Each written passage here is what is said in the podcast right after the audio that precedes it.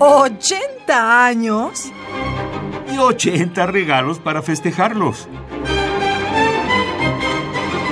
Cada día un regalo musical diferente. John Dowland encarna el viaje de una fe a otra que realiza la música del Renacimiento inglés, el virtuosismo instrumental del laúd y el lirismo melódico del aire y la canción isabelina. Cuando publicó la colección de siete pavanas, Lacrimé o Seven Tears, hacia 1604, era probablemente el intérprete de laúd más famoso de Europa y ocupaba un puesto de prestigio en la corte del rey Cristian IV de Dinamarca.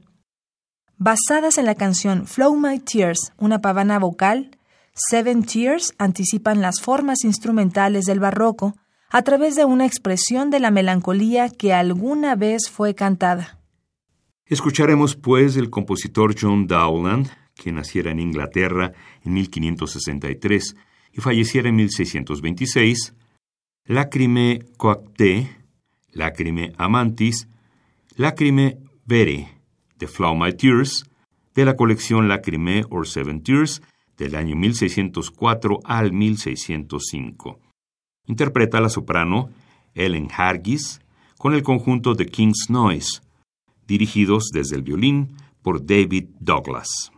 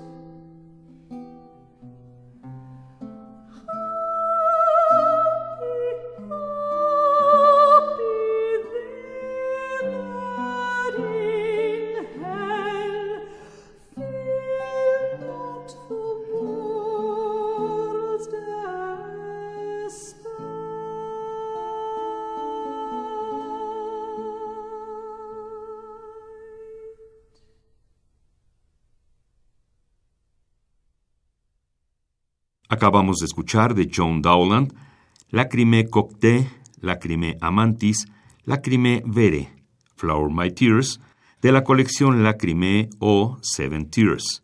Interpretó la soprano Ellen Hargis con el conjunto de King's Noise, dirigido desde el violín por David Douglas. ¿80 años? Y 80 regalos para festejarlos. Cada día un regalo musical diferente.